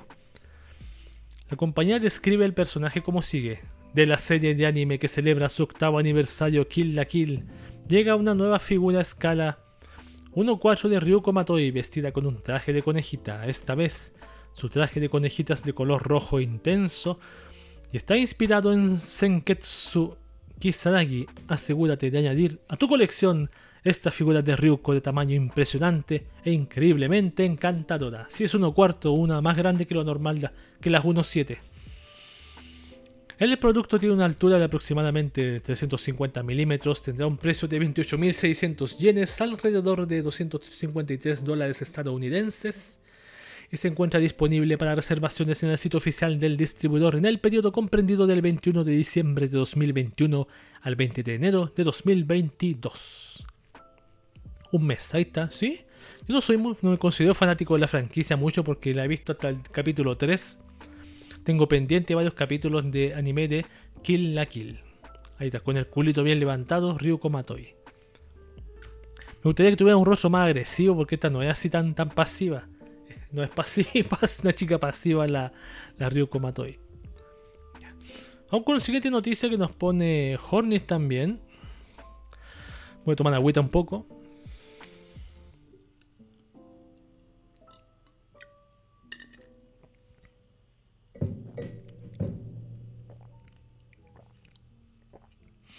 Estaba pensando, ¿habrá una forma de comprar cosas en Japón para traerla a Latinoamérica? Bueno, preguntas que me hago el día de hoy. Siguiente noticia que nos pone Hornis o de Kaidu. Las chicas se visten de diablillas para sensuales Dakimakura. La compañía Animaru anunció una colaboración con la franquicia multimedia Yahari Ore no Seishu Love Comedy wa Machigateiru o de Kaidu My Teen Romantic Comedy Snafu en el lanzamiento de una variedad de productos que estarán disponibles durante el evento Comic Market o Comic 99 que se llevará a cabo los días 30 y 31 de diciembre de este año, y también a través de la tienda en línea de la compañía. Gran parte de los productos están basados en ilustraciones que ya estamos viendo, ya previamente utilizadas, sin embargo, se incluye una línea de fundas para Dakimakura basadas en los personajes Yukino Yukinosh, Yukinoshita, Yui Yui Gahama e Iroha Ishiki los productos tienen las dimensiones estándar de una Dakimakura que es 160 por 50 centímetros. O milímetros, me imagino. Ah, no, centímetros está bien. Tendrán precios individuales de 13.200 yenes, alrededor de 116 dólares estadounidenses, y son descritas como siguen. Ahí va. Por un lado está Yukino con un simpático traje de diablilla con su cola y sus cuernos. Al otro lado, Yukino lleva un vestido tiene una expresión avergonzada en la cara. Podrás disfrutar de la simpática figura de Diablilla y de la ilustración ligeramente traviesa. Sí. Gracias, bendito marketing. Por, un lado está la siguiente. Por un lado está Yui en su forma de diablilla con su bonita cola y su cornamenta. Al otro lado está Yui con el vestido quitado, y con aspecto avergonzado y apenado. Podrás disfrutar de la simpática figura de Diablilla y de la ilustración ligeramente traviesa, repite lo mismo. Ahí se me cayó marketing. La siguiente de Akimakura dice, por un lado, Hiroha lleva un simpático traje de diablilla, con su cola y sus cuernos. En el otro lado lleva un vestido con una expresión de angustia en la cara. Podrás disfrutar de la simpática figura de diablilla y de la ilustración ligeramente traviesa, también lo mismo. Las tres son ligeramente traviesas. ¿Sí? ¿Están buenas? ¿Están buenas? No están mal. ¿Me compraré una de Akimakura? ¿Alguna vez en mi vida? Voy a, un día voy a hacer ese, poner esa meta de bits para una Dakimakura, ¿te imaginas? no lo podría hacerlo, lo podría hacer perfectamente. Lo podría hacer perfectamente. Bueno, ahí están las chicas de Ore Gairo. Siguiente noticia que nos pone Horny Hornis. Dice, Yosuga no Sora. Sora Kazugano inspira una sensual figura en traje de baño. Esta figura yo la vi y la encuentro muy bonita. No he visto la franquicia Yusuga no Sora, pero está muy bonita. La compañía fabricante y distribuidora Q6 anunció el lanzamiento de una figura a escala 1.6 basado en el personaje Sora Kazugano o Swimsuit Version. Sí tiene traje de baño, sí, eso significa swimsuit. De la franquicia, para la gente que no sepa inglés, swimsuit, traje de baño. De la franquicia multimedia de Yosuga no Sora 2. In Solitude, Where We Are List Alone para el mes de agosto de 2022. Yo no he visto esta franquicia, ¿cómo será? Ahí está, la figura se ve bien bonita, tiene un cuerpo bien hermoso, la chica. La compañía describe el producto como sigue. Del popular videojuego para computadoras The Sphere, sí, novela visual, Yosuga no Sora llega una figura de la hermana gemela del protagonista Sora Kazugano. Vestida con un traje de baño, la figura se presenta en una postura atrevida, con sus flexibles colas gemelas, colas se refiere a coletas de pelo, recogidas en una atractiva pose. La figura presenta las líneas de su cuerpo esbelto pero suave, así como su ombligo y sus axilas. Todo ello esculpido con gran atención al detalle. El traje de baño de Sora Kazugano es una figura hermosa y sexy que seguramente será un éxito para cualquier fan. Te faltó el no, no olvides añadirla a tu colección. Faltó el remate. El producto tiene una altura de aproximadamente 260 milímetros, tendrá un precio de 18.480 yenes, alrededor de 162 dólares estadounidenses, y se encuentra disponible para reservación en el sitio oficial del distribuidor en el periodo comprendido del 21 de diciembre de 2021 al 14 de febrero de 2022, o sea, puedes reservarlo hasta el Día del Amor. 14, mira, ahí está la figura, mira qué bonita. No, es bien bonita la figura, la figura de la chica, lo reconozco. Lo reconozco. Ah, no sé si es legal o no, ese es otro tema. ese es otro tema. Ahora estamos viendo en 360 grados. Está bonita, está muy atractiva. Está muy atractiva. Tantas, tantas fotos que le sacan a las monas, weón vamos con la última noticia que nos pone Horny, Horny, Hornis. Esta sí que nos va a poner Hornis, lo, lo prometo. porque muy. Dice: Okami Tokou Shinryu. Holo inspira una sensual figura a escala. Sentí un ruido. Dice: La compañía fabricante Fring, a través de la. mi gata. A través de la distribuidora Good Smile Company, anunció el lanzamiento de una figura a escala 1-4 basada en el personaje Holo de la franquicia animada de Okami Tokou Shinryu o Spice and Wolf para el mes de agosto de 2022 en Japón. Vamos a darle un preview pequeño. Ahí está. ¡Wow! La compañía describe el producto como sigue. De Okami Tokou Shinryu, la serie de novelas ligeras que celebra su 15 aniversario, llega una figura de Holo a escala 1-4 el aspecto misterioso y la sonrisa inocente de Holo, la loba, la loba sabia, se han conservado fielmente en forma de figura. No te pierdas tampoco su simpática cola enroscada. No dejes de añadir Holo a tu colección. Así me gusta, así. Además está decir que no tiene ni una prenda. Y solamente su cola la, la tapa un poco. El producto tiene una altura de aproximadamente 190 milímetros, tendrá un precio de 30.800 yenes, alrededor de 270 dólares estadounidenses, y se encuentra disponible para reservación en el sitio oficial del distribuidor en el periodo comprendido del 23 de diciembre de 2021 al 20 de enero de 2022. Vamos a echarle un vistazo rápido a Holo, mira que es una, se ve muy genial la figura. Y aparte que es 1-4. Wow, te pasaste. Wow, te pasaste. Voy a pasar rápidamente, si no. Creo que con esta sí se viene el último capítulo de, podcast de QV. Listo. Ese ha sido el fin de las noticias que nos ponen Hornis. Y nos falta rematar como siempre con las pastillas Horny, anti-Horny Tabs.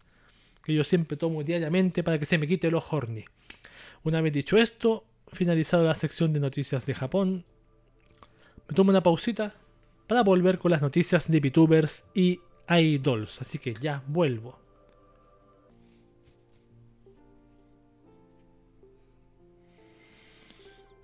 Bien, estamos de vuelta acá en el podcast de Cube, su noticiero dominical otaku de los domingos.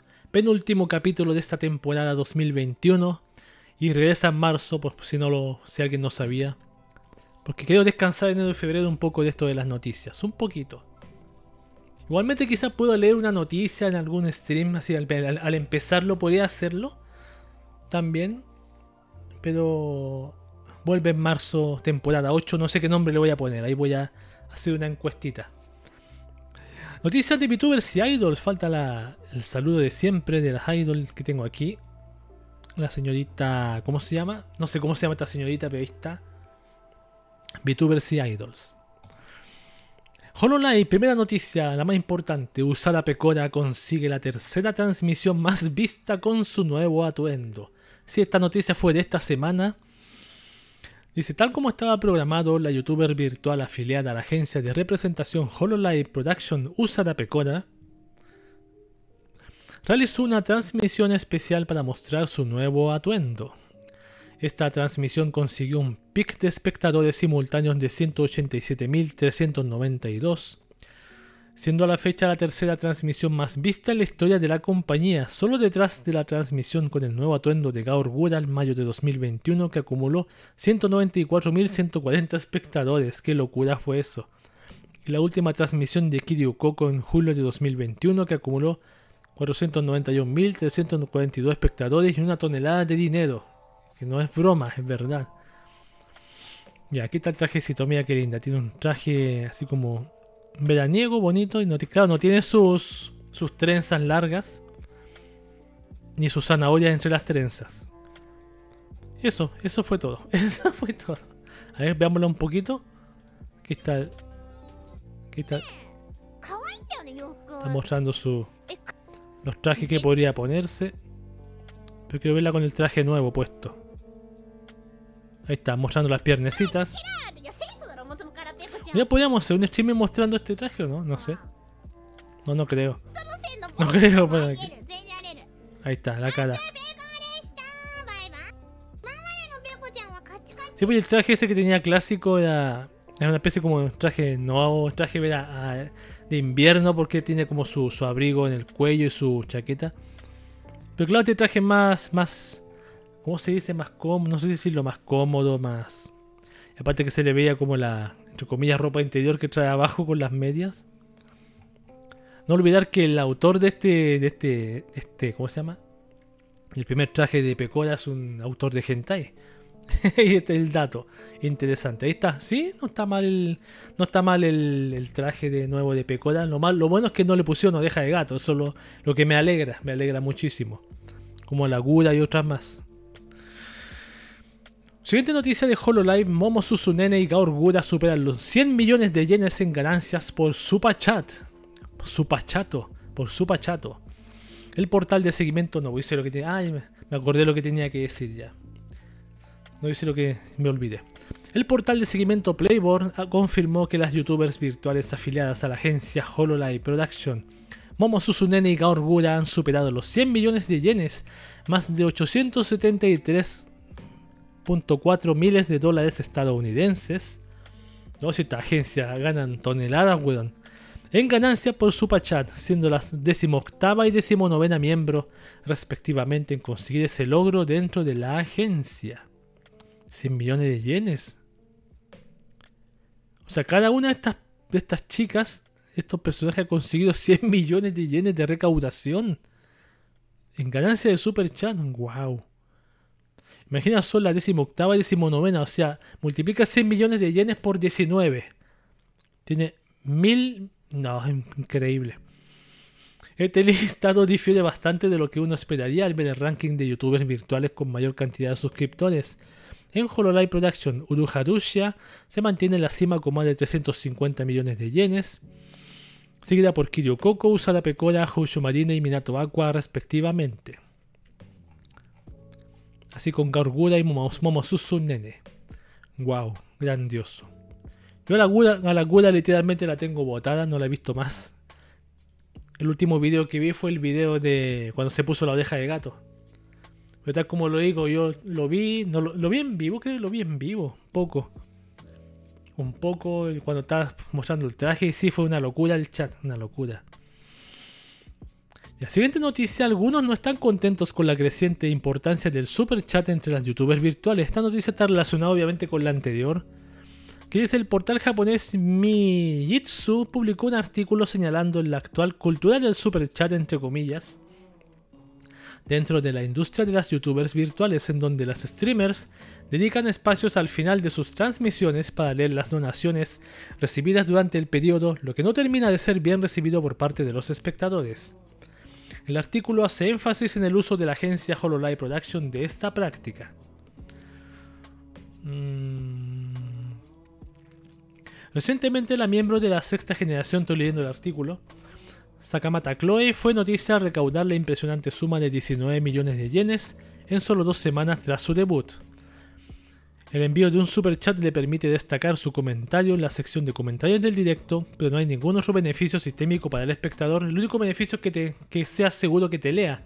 Ese es el beneficio, igualmente que los bits, igualmente que pagar puntos de canal para que destaque el, tu mensaje, es para, eso. Sigo leyendo. Esta mecánica de super chat se ha convertido recientemente en una fuente de ingresos para las youtubers virtuales que se especializan en la transmisión en vivo, pero lo que destaca es la cantidad de ingresos de los miembros de Hololive Production. En la zona Hololive Production hay una cultura única de super chat conocida como el super chat arcoiris. Esto se refiere a la acción en la que un espectador envía 7 superchats consecutivos de diferentes colores y cantidades que aparecen como un arcoíris en la sección de comentarios. Claro, el superchat rojo es el más caro y cuesta más de 10.000 yenes, alrededor de 88 dólares estadounidenses. El coste total de un superchat arcoíris se calcula simplemente en más de 18.800 yenes, más de 165 dólares estadounidenses. Sí, el del más barato, que es el, color más claro, al más caro, más caro, que es el color más oscuro. En redes sociales en Japón han surgido comentarios al respecto de esta tendencia de arrojar el dinero a youtubers virtuales con comentarios como supongo que ahora Hololive Production es un cabaret virtual. Hololive Production se está convirtiendo en un cabaret y los seguidores parecen zombies que no tendrán uso cuando se queden sin dinero. Todavía no entiendo esa necesidad de atención. Sigue sin gustarme esa cultura del super chat. Y eso que soy un fanático de Hololive Production. Por cierto, la forma en la que las youtubers virtuales responden al super chat ha ido evolucionando poco a poco a lo largo de los años. En primer lugar, alrededor de 2018, cuando se lanzó Niji Sanji, se lanzó las Niji Sanji, había menos youtubers virtuales de transmisión en vivo que se monetizaron en primer lugar, y la dirección básica no se basó en la premisa del super chat. Más tarde, la monetización se hizo más popular y el estilo de responder inmediatamente a los superchats que les enviaban se convirtió en la norma. Eh, así que de hoy en día han establecido un estilo de superchat reading después de cada entrega, o hacen transmisiones únicamente con el objetivo de leer este tipo de donaciones. Mm, por supuesto, Hololive Production está a la vanguardia, pero hay muchos fanáticos que no están contentos con la tendencia de centrar las transmisiones a solo aquellos que hagan super chat. Sí, ganar dinero es importante para el negocio, por supuesto, pero no es divertido para los espectadores, según dice este artículo, que no envían super chat tener más de una hora de lectura de estas donaciones cuando el foco principal de la transmisión es otra actividad como jugar un videojuego, por ejemplo. Mm, en cualquier caso, está claro que la industria está perdiendo el espíritu de crear una nueva cultura que tenía en sus inicios. En su lugar, se está creando una nueva cultura del supachat. ¿Pero es esta la forma correcta de ser de las youtubers virtuales? Sí, un tema que da para reflexionar. Aquí ese título real, la gente pobre está celosa de la gente que puede regalar su dinero. Bueno, no, no, creo que esté celosa. No sé, no sé, no sé si celosa, no, me atrevería. Pero claro, supuestamente eso es la, la, en la... Sí es un negocio, por supuesto, igualmente que los streaming son un negocio. Y, y obviamente los grandes de, de Twitch, Ibai, eh, Rubius, hacen del streaming un negocio también. Y ellos, ellos entregan algo a cambio. No sé, no sé qué hace Rubius exactamente, juega. Ibai también hace su. Cada uno tiene su gracia. Por algo las personas lo ven, pero. Claro, si la gente que da dinero. Generalmente, bueno, yo conozco una persona que era, era Simpson de, de VTubers y, daba mucho más dinero que ahora, porque antes daba más dinero mensual. A, ¿Cómo se llama? A la VTuber que le gustaba a él. A la. A la Matsuri. Matsuri. A la. Matsuhito Matsuri se llama, que ella, él era fan de ella, muy fan de ella. Y le daba sus, grandes tonelajes de, cifra. A propósito que él tiene un, trabajo entre comillas, bien pagado, regularmente bien pagado. Entonces él puede darse el lujo de hacer eso, de dar grandes cantidades, entre comillas, grandes cantidades para una persona que no tiene un trabajo bien pagado, como sueldo mínimo, como Latinoamérica. Pero yo mismo soy un ejemplo, por ejemplo, yo nunca me imaginé un día estar dándole pizza a la gente en Twitch. Yo jamás me lo imaginé. Jamás me lo imaginé, lo empecé a hacer este año, en enero. ¿No en enero? O en febrero, no recuerdo. No recuerdo cuándo fue, pero tímidamente compré unos bits unos 100 y empecé a dar de a poquito de a 1, después de a 5, de a 10, de 20, 50 y ahora doy de a 100. Y porque afortunadamente puedo pagármelo. Hoy mi situación económica no es obviamente, no me sobra el dinero en absoluto. Bueno, me sobra porque tengo pocos gastos, no tengo deudas externas, no tengo que pagar cosas graves, solamente lo, típico que te pide el, los típicos impuestos al hogar. Pero puedo darme el lujo de comprar bits y darle otros streamers que me gustan, que me gustan, por ejemplo. No sé si decir lujo tampoco, porque con el precio que están ahora los bits y todo eso, son se puede hacer. Yo sé que normalmente uno dice soy pobre y tan, pero claro, yo puedo seguir viendo el streamer, el streaming de esta persona que me, que me, cae bien, lo veo casi todos los días, sin dar un, un solo bit. Y aún así lo estoy ayudando con, su, media, con, que tenga la pestaña abierta de él o ella. Pero yo comprendo que hay gente que se extraña que, como pasa con estas, con estas empresas, que las, las talentos ganen exageradas cifras de dinero. Sí, sabemos que el Japón es un país de Simpsons también. Eso es cierto. Así está. Claro, como dice alguien acá, esa batalla va a estar perdida para este tipo de personas ya. Sí, pues lo, obvio de un comentario pagado es que sea leído, porque estás pagándole a la persona para que leas. Yo comprendo que la gente que no pague no te pueda, no te lean, porque sí. Yo sé que el Ibai lee incluso los comentarios no pagados, porque yo lo he visto en vivo, una vez lo vi haciendo eso, pero, y se agradece que de vez en cuando eche una mirada a leer. Pero entre la tonelada de, miles de, de usuarios que tiene, pero pero si es pagado, lo tienes que leer, obviamente, como lo, lógico. Pero claro, dedicar un streaming solamente a leer, a leer solamente super chat. Lo que yo haría si fuese una persona que, que me molestara eso, que, que por ejemplo termina el streaming de videojuegos y ya pasa y pasa media hora leyendo super chat, yo terminaría, me iría ahí, diría adiós, eh, Uruja Rusia, tuvo genial el videojuego, me voy, tengo que hacer tal cosa. Ahí digo, me vuelvo mañana, no sé, en tu siguiente stream a decir, ah, Dios, y gracias, chin. Fin. O quizás no me lea, pero me despido educadamente o me voy simplemente, pero no me quedo ahí rezongando con cara, con malhumorado, viendo cómo lee los superchats, por supuesto. Yo haría eso por lo menos. Yo haría eso. Y si hay un streaming solamente leyendo superchat, obviamente no voy. Si va a ser solo lectura de superchat. Superchat, bueno, superchat se llama en Latinoamérica. Me queda una, noticia más. Una noticia más de VTuber que dice Shirakami Fubuki consiguió su Magikarp Shiny tras más de 10.000 intentos. Vamos a leer más detalles de esto. En una transmisión realizada el 24 de diciembre, hora de Japón, la youtuber virtual afiliada a la agencia Hololive Production Shirakami Fubuki consiguió un Shiny Magikarp en el videojuego Pokémon Brilliant Diamond y Pokémon Shining Pearl, tras varias transmisiones realizadas en un periodo de 27 días. O sea, no fue un día jugando 10.000 veces seguidas, 10.000 intentos para conseguir una cosa, fue a través de un mes. Por ejemplo, una hora diaria, me imagino. Así. El Shiny Magikarp es la versión dorada del Pokémon más débil de todos, que eventualmente evoluciona en un Shiny Gyarados. Pero la probabilidad de conseguir unos de 1 a 4096. Y el jugador tiene que utilizar la habilidad de pesca en cada ocasión a menos que lo consiga a través de intercambio con otro jugador, cosa que Fubuki no quería hacer, por supuesto. Así, Shirakami Fubuki comenzó su travesía para conseguir este rarísimo Pokémon en la transmisión del pasado 26 de noviembre, comenzando de forma optimista diciendo que sería un trabajo fácil, aunque no pensaba que le tomaría un total de 27 días obtenerlo hasta el 24 de diciembre en Japón. Fueron 27 días seguidos jugando a, atrapar el Shiny. Así, la probabilidad de 1 a 4096 quizás no era la más indicada para conseguir el raro Pokémon, dado que Fubuki realizó la actividad de pesca por lo menos unas 10.000 veces, lo que definitivamente excedía las probabilidades o simplemente tuvo una pésima suerte todo el tiempo.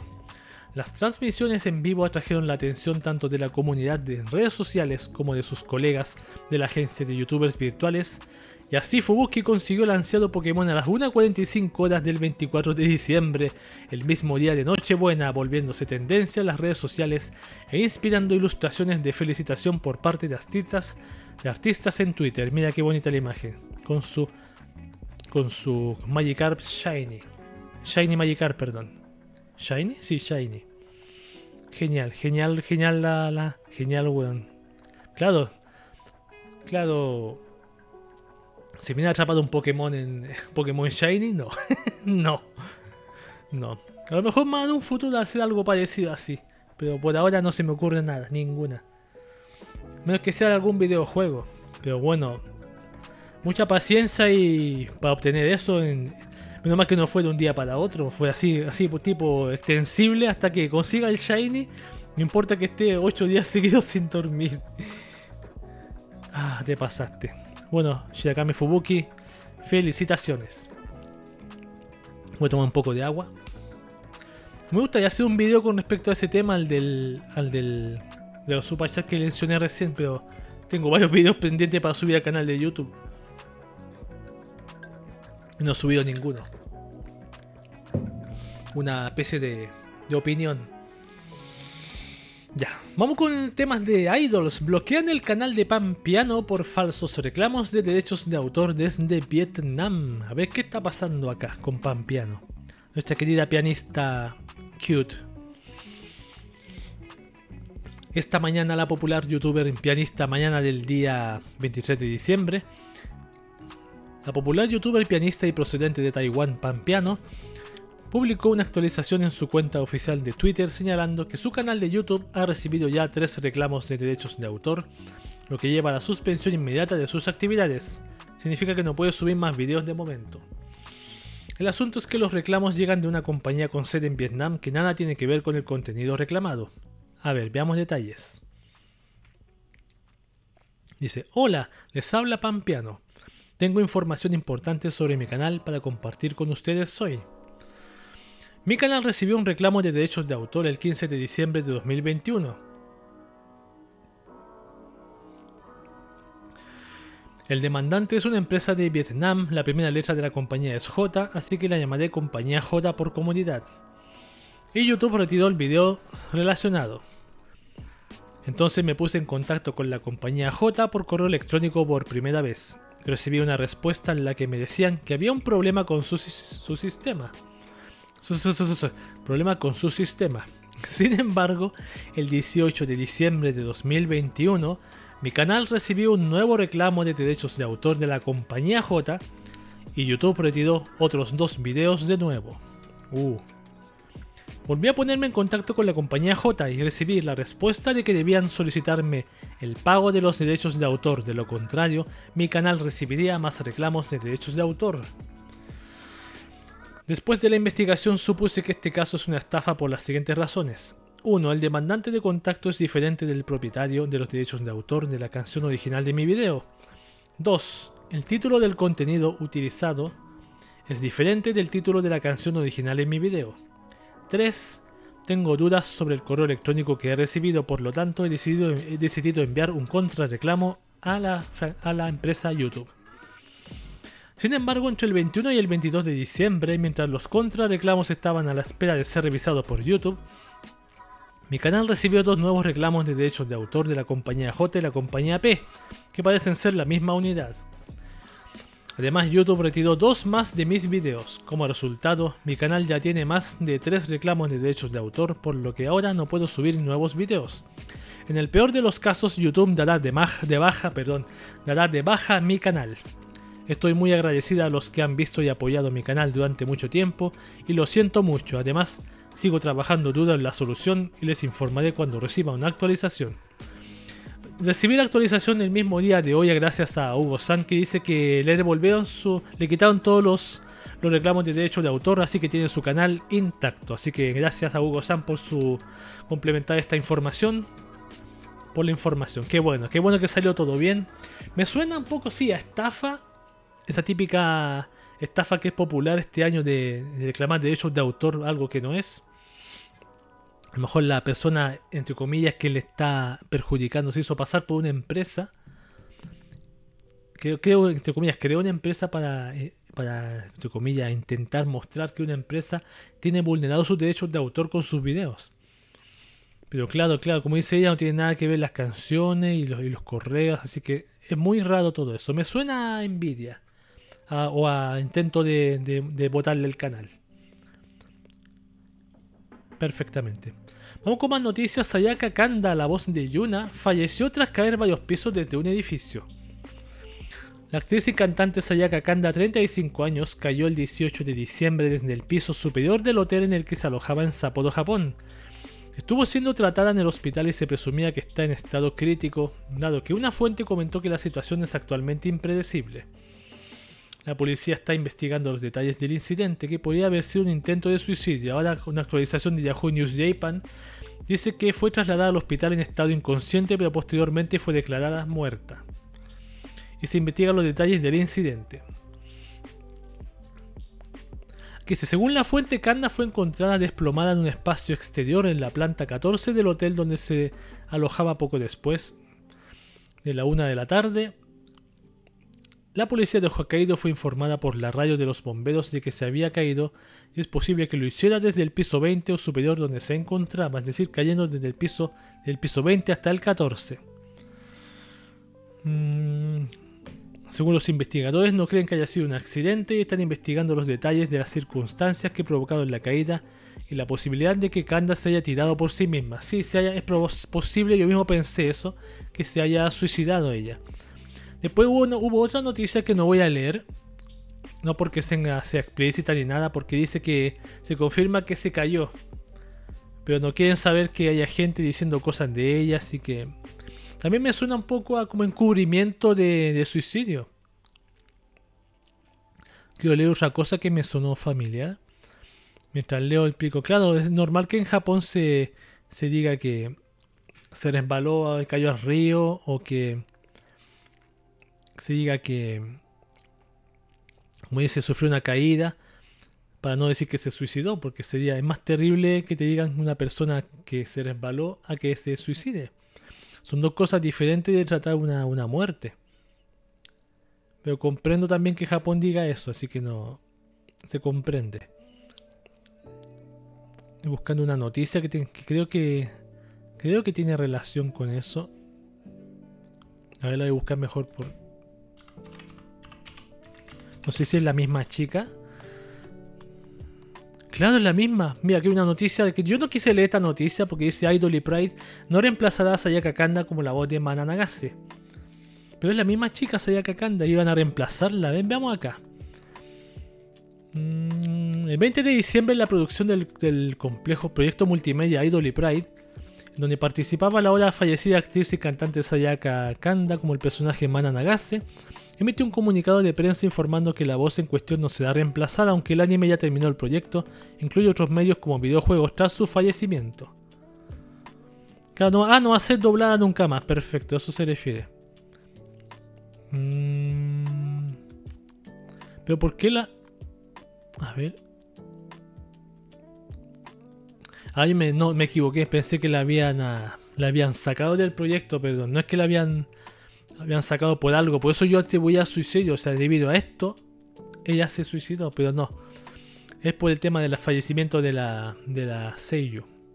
Pero claro, yo, yo opino, por lo que leí, que posiblemente para mí fue un suicidio. Lamentablemente no sabremos los motivos. Y lamentablemente también eso ya es, un poco normalizado el suicidio. Sobre todo en este tipo de trabajos. Vamos con otra noticia, las últimas cuatro. Miku, Miku Ito dominó en el ranking semanal de ventas con su nuevo álbum fotográfico. El álbum fotográfico Sheer, publicado por Shogakukan por primera vez en 5 años para la actriz de voz y cantante Miku Ito, fue lanzado el pasado 10 de diciembre en Japón y consiguió la tercera posición en el ranking general de ventas de álbumes fotográficos y la primera en el ranking femenino de ventas de álbumes fotográficos, siendo ambos listados semanales, semanales publicados por Oricon el pasado 20 de diciembre. Eh, Cher es el primer libro de fotos de la actriz de voz Mikuito en 5 años y es un libro conmemorativo del quinto aniversario de su carrera como artista.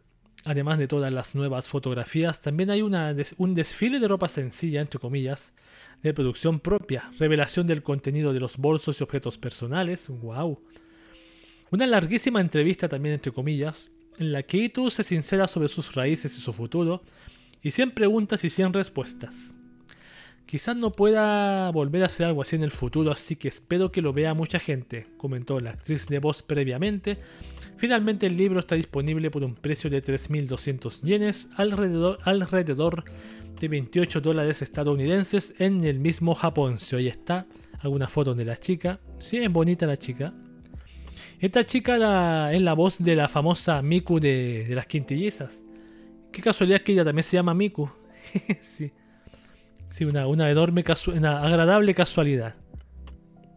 Me encantan esas casualidades así como el mismo nombre, Miku Nakano, claro. Miku Nakano interpretada por Miku Ito. Genial. Vamos con la siguiente noticia de Idol. Tomori Kusunoki, la voz de Misha Necron, celebra su cumpleaños. Y también la voz de, de un personaje de Love Live de la niña Gasaki, que es genial, que baila. ¿Cómo se llama este personaje? ¿Setsuna? Por eso yo la puse, porque me, cae súper bien la, el personaje de Love Live que sale ahí. Vamos a tomar agüita. Que llegó mi gata ahí. Se va a lanzar encima mío. A ver. Lánzate, lánzate. No, no se lanzó. Lánzate. Ahí se va a lanzar. Qué pena no pueden mostrarlo. ¡Pum! Ahí se lanzó. El 22 de diciembre de 2021, la actriz de Boston, Mori Kusunoki, celebró su vigésimo segundo cumpleaños. ¿Tiene 22? ¡Wow, qué joven! La joven artista compartió un mensaje a través de su cuenta oficial de Twitter que escribió: Los 21 años han sido un año muy fructífero para mí, con muchos nuevos retos. Estoy decidida a dar lo mejor de mí a los 22 años para poder utilizar lo que he aprendido y asumir también otros retos y trabajaré para crear oportunidades para que te ilumines de diversas maneras. Gracias por todo su apoyo. En primer lugar, mi primer espectáculo individual a los 22 años. Quiero disfrutarlo para que la gente reciba lo que he construido hasta ahora y lo que espero construir en el futuro. Por favor, recuerda las normas para que no se nos olvide nada. Entre paréntesis, no necesita nada en particular salvo su boleto. No entendí esa referencia. Nació en 99, debutó en la industria del entretenimiento 2017. Ah, ha hecho varios roles. Misha Necron, Zorrado Online, Karen Kurimaki, Mob Alternative, Love Live Setsuna Yuki, ella misma, sí, ella me refería. Natsumen Decadence, tiene un montón de roles. Eso que muy joven, weón. Muy joven. Ahí está, felicitaciones para ella entonces. Siguiente cumpleaños, Sumire Uesaka, la voz de Hayase Nagatoro, celebra su cumpleaños. La, nalgas, la voz de Nalgas de Toro. El 19 de diciembre de 2021, la actriz de voz y cantante Sumire Uesaka celebró su trigésimo cumpleaños. La artista no compartió ninguna actualización a través de sus redes oficiales al momento de la redacción de este artículo, pero realizó una transmisión en vivo a través de una plataforma de pago desde el programa de Kiyono Yasuno, Snack Kiyono, compartiendo una fotografía en Instagram. Ahí está. Hoy tengo que hacerme un Instagram loco, sí o sí. No olvides que hazte un Instagram. Esta chica ha hecho también varias voces, debutó en 2011, nació en 91, ha hecho la voz de Nagatoro, ajá, la Shelter Bloodfallen en Overlord, Sanae de Komori en Chunibyu de Mokoi Gashitai. Ah, la voz de la Sanae. ¿Cuál es la Sanae? No me acuerdo de las Chunis. Eh, Anastasia de Idol Master Cinderella Girls. Tiene un montón de roles. Fubuki Kantai Collection, la protagonista. No te puedo creer. Menso grito, perdón por el grito. Ahí está. Felicidades a la Seiyu Sumire Uesaka por su cumpleaños. ¿Cuánto tiene? Trigésimo cumpleaños. 30. Y la última noticia de Idols, la franquicia de Clanad celebra el cumpleaños de Nagisa Furukawa. Uh, primeros animes de Tokyo Animation, weón. De acuerdo con el lore de las novelas visuales desarrolladas por Kei Clanad, el 24 de diciembre se celebra el cumpleaños de Nagisa Furukawa, la heroína principal de la franquicia, tanto en el contenido original como en las subsecuentes adaptaciones. Su perfil oficial describe, Nagisa es la heroína principal de Clanad, la hija de Akio y Sanae Furukawa. Aunque está en su último año, Nagisa es un año mayor que sus compañeros. Tuvo que repetir su tercer año de nuevo tras una enfermedad que duró nueve meses. Nagisa conoce a Tomoya el primer, el primer día de este curso. Anda una mosca aquí. Fuera. El primer día de este curso. Nagisa es muy tímida y tiene la costumbre de decir los nombres de los alimentos que quiere comer como forma de motivarse. Quiere establecer el club de teatro suspendido, pero no tiene suficiente confianza en sí misma para hacerlo. Los fanáticos compartieron una variedad de ilustraciones para celebrar la ocasión acompañadas del hashtag respectivo. Yo este nunca he visto esta franquicia, incluso se me ocurrió poder verla en streaming, pero tiene 24 capítulos, quizá más adelante la, veamos para ponernos al día con Kyoto Animation y sus, sus animes. Parece que Kyoto Animation tiene este anime, creo, de los primeros. Clanad, Air y no sé cuál más. Esa trilogía de, de novelas visuales. Ahí está. Ah, feliz cumpleaños para ella. Después de esto terminamos la última noticia de la sección de noticias de VTubers y Idols. Y llegamos al fin de este podcast de Cube. Penúltimo capítulo Año 2021, diciembre. Recordar que este podcast se transmite dominicalmente. Voy a buscarlo, siempre se me olvidan los, los horarios que los tengo aquí en, en Discord. No olvidar que este podcast de Cube en este 2021 se emite en los horarios de siempre: 22 horas Chile-Argentina, los domingos 19 horas México, 20 horas eh, Colombia, Perú y 21 horas Venezuela y Bolivia para todo el mundo around the world. Próximo año la idea es seguir el mismo, quizás seguir el mismo horario, en marzo. La próxima semana quizás sea el último podcast de Cube, si no hago el, streaming de la temporada nueva de anime leyendo el chart. Cualquiera de las, dos cosas va a suceder.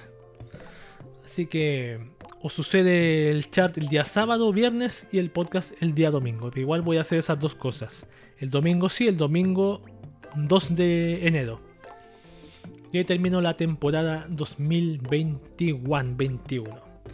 También este año, este capítulo del podcast también se va a compartir por medio de Spotify, Google Podcast y Apple Podcast. Creo que hasta este año voy a hacer subir el audio, compartirlo ahí. El próximo año lo quiero hacer completamente full streaming este podcast solamente en directo y en vivo. Claro, la gente podrá. Ah, también lo voy a subir a YouTube. A YouTube, canal que todavía no lanzo en todo caso. Así que muchas gracias por su compañía, muchas gracias a la gente que vino a verme, gracias por los bits, gracias por su ayuda, sus consejos y todo eso. Hay mucha gente que tengo que agradecerle porque No mucha tampoco porque toma consejos de aquí y de allá. Hay gente que aconseja bien, gente que aconseja mal. Yo tomo como un poco de cada uno sobre este tema de los streamings y, y aquí está el resultado. Aquí está el resultado. Así que muchas gracias a todos los que vinieron a visitar, se informaron a través del podcast de Cube, de Cube y les invito para la próxima semana, quizá último capítulo podcast de Cube y streaming de la nueva temporada de anime también, leyendo el chart que siempre hace Ñamo Sakura para nosotros, para el mundo entero. Así que me despido como acostumbro a todos ustedes. Wakaba para todos.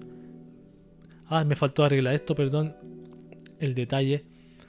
Como les digo a todos ustedes, Wakaba para todos. Wakaba. Feliz próximo año.